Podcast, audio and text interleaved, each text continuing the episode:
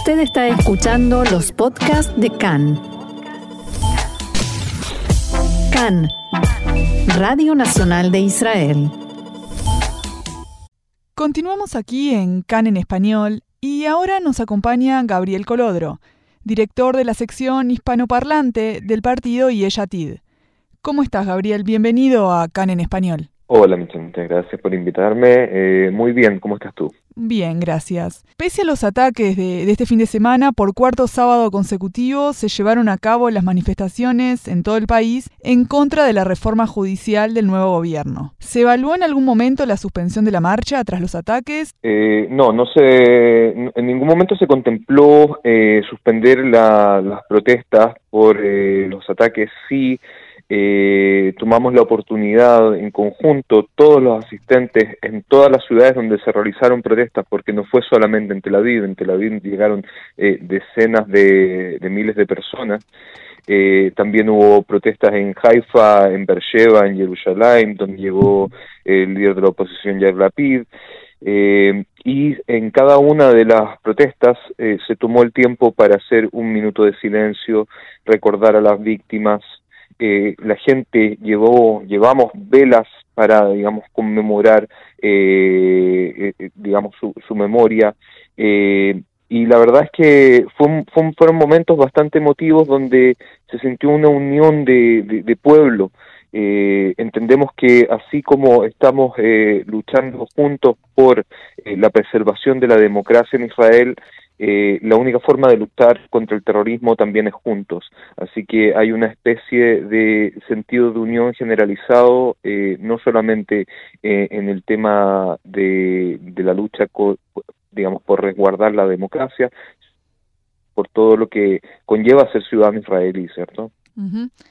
Y yendo específicamente a la marcha que fue en Tel Aviv, hubo menos cantidad de gente que la que solía haber en marchas anteriores. Ayer hubo solo 40.000, se estima que hubo aproximadamente 40.000 personas, cuando la semana pasada hubo más de 100.000. ¿Crees que esto se debió a la situación de seguridad? Eh, es posible, es posible que haya habido algún tipo de eh, influencia de esto. Evidentemente la situación no es fácil. Eh, los dos atentados fueron muy complejos, muy duros. pero de todas formas el hecho de que la gente siguió también, hay que también considerar que como te mencionaba anteriormente, hubo más puntos, o sea, la gente que venía del norte ya no era necesario que llegara a Tel Aviv a, la protesta, podía llegar a Haifa, la gente del sur podía llegar a Beersheba, la gente de Jerusalén también se reunió en Jerusalén, entonces eh, una, una diseminación, digamos, de los puntos de protesta, lo que también genera obviamente que bajen eh, los números. Ahora, yo te digo, desde dentro de la marcha no, no se notó que hubiese menos concentración de gente, si ves las imágenes son decenas de miles de personas y, hay que entender también que esto no es un proceso rápido, no es un proceso que va a terminar en una semana, es un proceso que va a seguir eh, ocurriendo eh, semana a semana, eh, sábado a sábado. y evidentemente van a haber semanas donde va a haber más gente y van a haber semanas donde va a haber menos gente, pero de todas formas decenas de miles de personas en distintos puntos del país, eh, digamos, reflejan una, una intención colectiva y un eh, deseo colectivo de resguardar la democracia israelí. Y desde tu perspectiva, habiendo ido a la marcha, ¿cómo nos puedes relatar de lo que fue la marcha de ayer? La verdad es que yo, yo llegué bastante temprano, eh, vi en el fondo cómo, cómo fue, digamos, el proceso de que la gente iba llegando.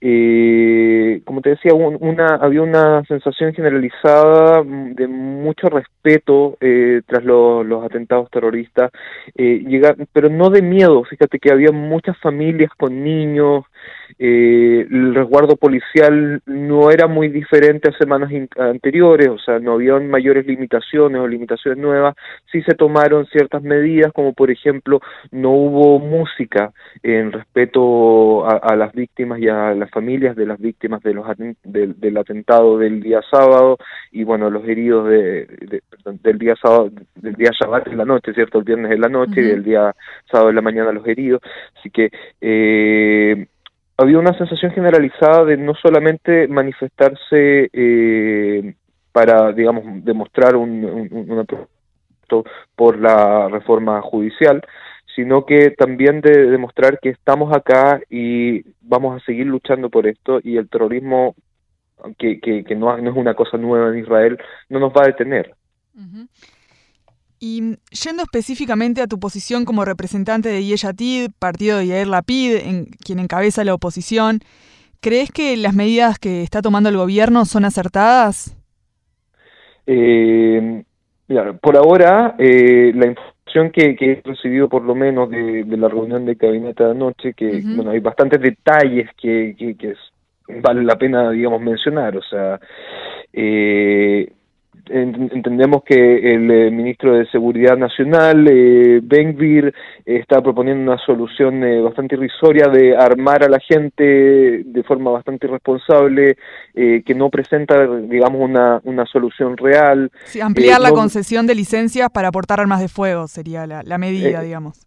Exactamente, o sea, eso no va a prevenir atentados terroristas, quizás va, va a haber más gente armada en la calle que, potencialmente podría ser un mayor peligro para la sociedad que una solución frente al terrorismo.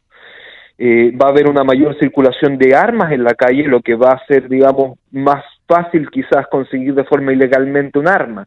Entonces, como solución al problema, eh, no me parece que sea una, una solución realista y, que, vaya a generar un cambio próximo o a mediano o incluso a largo plazo. Y entre otras cosas también se decidió cancelar el seguro nacional y otros beneficios para las familias de terroristas, o también incluso se está evaluando revocar los documentos de identidad israelíes de, las familias de terroristas. ¿Desde Yeshatid están de acuerdo con esta medida? Mira, la verdad es que estas medidas primero tienen que, ser evaluadas por, eh, por la Corte Suprema, que justamente está sufriendo un ataque importante con la reforma judicial de Yarib Levin. Hay que, hay que entender los detalles, los expertos tienen que ver cuáles son los detalles de, respecto a los derechos de los ciudadanos israelíes en todos los sentidos. Eh, no, no, me, no, me voy a, no me voy a atrever hoy día a dar una declaración respecto a la posición general del partido, porque no, digamos, esto la reunión de gabinete recién fue anoche, son cosas que se están evaluando, eh, y en, este minuto no, no tengo una, una, conclusión específica del partido sobre el tema, eh, pero yo creo que hay, hay, ahí es, ahí es donde es importante que exista una Corte Suprema independiente que pueda eh, generar una, una respuesta a este tipo de, propuestas de acuerdo a lo que es el respeto a la, a la ley internacional, ¿cierto? Y a los derechos de los ciudadanos y, y cómo se evalúan este tipo de repercusiones y si realmente tienen una incidencia si realmente van a generar una, una mejoría, digamos, y van a disminuir la tasa de atentados terroristas. Muchas gracias, Gabriel Colodro, director de la sección hispanoparlante del partido Yeshatid por estar con nosotros hoy aquí en CAN en Español. Muchas gracias.